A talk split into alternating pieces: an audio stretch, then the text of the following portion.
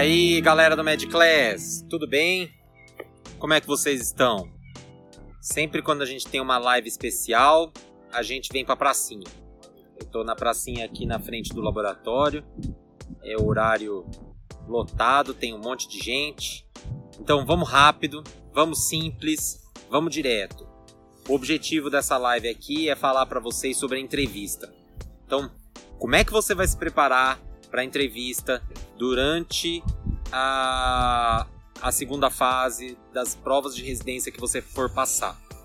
Ó, eu vou te dar a dica o cara ele precisa ter o melhor currículo para você estar tá na prova de residência. Então, quando você estiver lá, você vai ter que ter um currículo que atenda o edital daquela prova. Isso é básico. Então, você não pode cair no erro e na mirinzice. Você não pode ser mirim de chegar lá é, no dia da prova e não ter os pré-requisitos que o edital diz que vai ser analisado na hora pra, da prova. Eles são muito estritos em relação a isso. E se você se tem lá uma, uma, um ponto na análise de currículo que você não tiver, você vai perder o ponto. Então presta atenção. Não dá para você chegar numa segunda fase e não ser 10 no currículo, na análise de currículo. Então como é que eles fazem? Eles dividem o currículo em a entrevista e essa parte que é dividida em um ponto, em meio para análise de currículo e meio para entrevista é muito pouco em comparação com os outros nove pontos que você tem da prova prática e da prova teórica.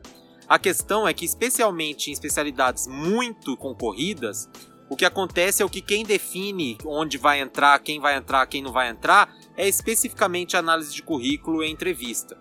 Então você não pode arcar, especialmente se você tiver numa especialidade concorrida, numa faculdade boa, você não pode correr o risco de não ter nota 10 no currículo e na entrevista.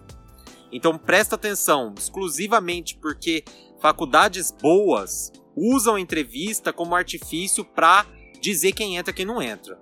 Então eles vão perceber se você é um cara diferenciado ou não.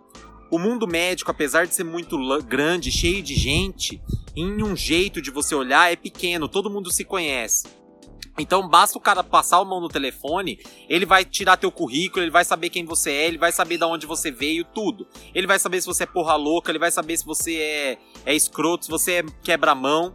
E é, ele tendo um feedback errado do teu chefe, do teu avaliador daqui, da onde você veio, o cara vai. É, ele te dá zero no currículo, sem dó nem piedade. Ele nunca vai priorizar você, que ele não conhece, em comparação com um cara que é da casa.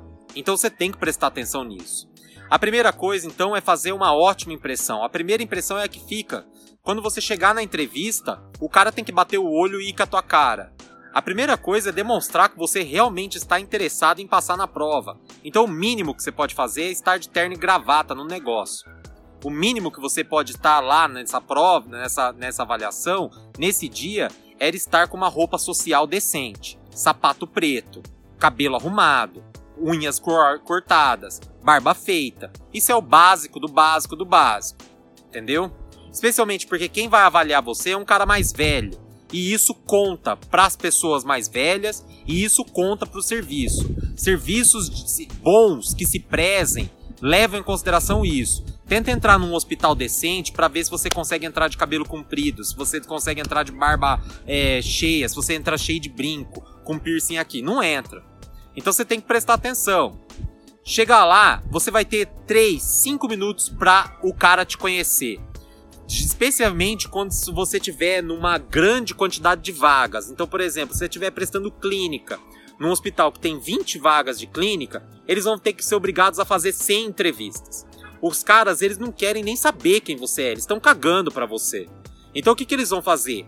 Ele vai, você vai sentar na mesa, ele vai bater dois olhos no teu currículo para lembrar quem você é, dar uma olhada nas tuas notas, ver se você tem chance ou não de passar e fazer duas, três perguntas para você. Geralmente as perguntas são básicas, onde você vai perguntar, ele vai perguntar coisas da tua faculdade, quem você é e tudo mais.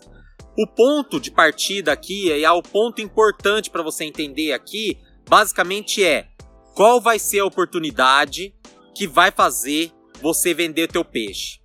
Geralmente eles se atém a alguma coisa específica que o teu currículo tem, por exemplo, o intercâmbio.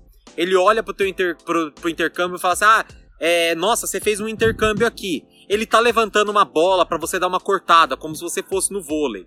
Esse é o ponto que você tem que ter a sensibilidade de entender. Quando que você vai ter essa bola levantada. Às vezes você não tem essa oportunidade. Eu, por exemplo, nas minhas provas, eu não tive. Inclusive nas minhas provas, especialmente das principais faculdades, eu fui humilhado na minha é, entrevista. O cara perguntou para mim se é por que, que meu sapato não era preto e não tava combinando com o meu cinto. Coisas idiotas, entendeu? Mas é que rola, rola isso. Então você tem que estar tá preparado. Tem que ter é, jogo de, de cintura para entender que isso faz parte, para ver se você consegue se uh, uh, adequar a um ambiente hostil. Porque residência nada mais é do que um ambiente hostil. É a trincheira, é a guerra. Então, ele quer saber se você consegue se safar ali no meio, cheio de gente te avaliando, ver se você não pipoca. Então, por exemplo, eu não estava preparado e eu percebi que uh, uh, eu, eu perdi ponto nessa, nesse, nessa, nessa entrevista porque eu pipoquei. Quando o cara perguntou, eu não estava esperando, eu esperava que ele fosse perguntar do meu currículo, quem eu era, e o cara não me perguntou. Ele perguntou para mim é, sobre a cor da minha gravata, coisas idiotas assim você corre esse risco. Então, tem que tomar cuidado. Ir lá, mostrar que você é sério, mostrar que você tem competência e mostrar que você pode somar para o serviço, tá? Então, presta atenção. Postura é importante. Aproveitar a oportunidade que ele for levantar uma bola para você e mostrar que você é competente, que você é capaz de uh, uh, tocar o serviço e somar para o serviço que você está pleiteando entrar.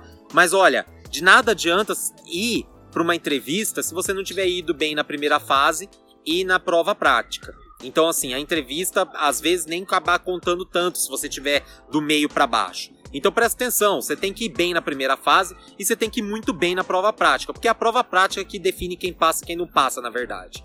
Feito? Eu espero que vocês tenham gostado. Compartilha essa live aí com alguém, manda um abraço aí para mim.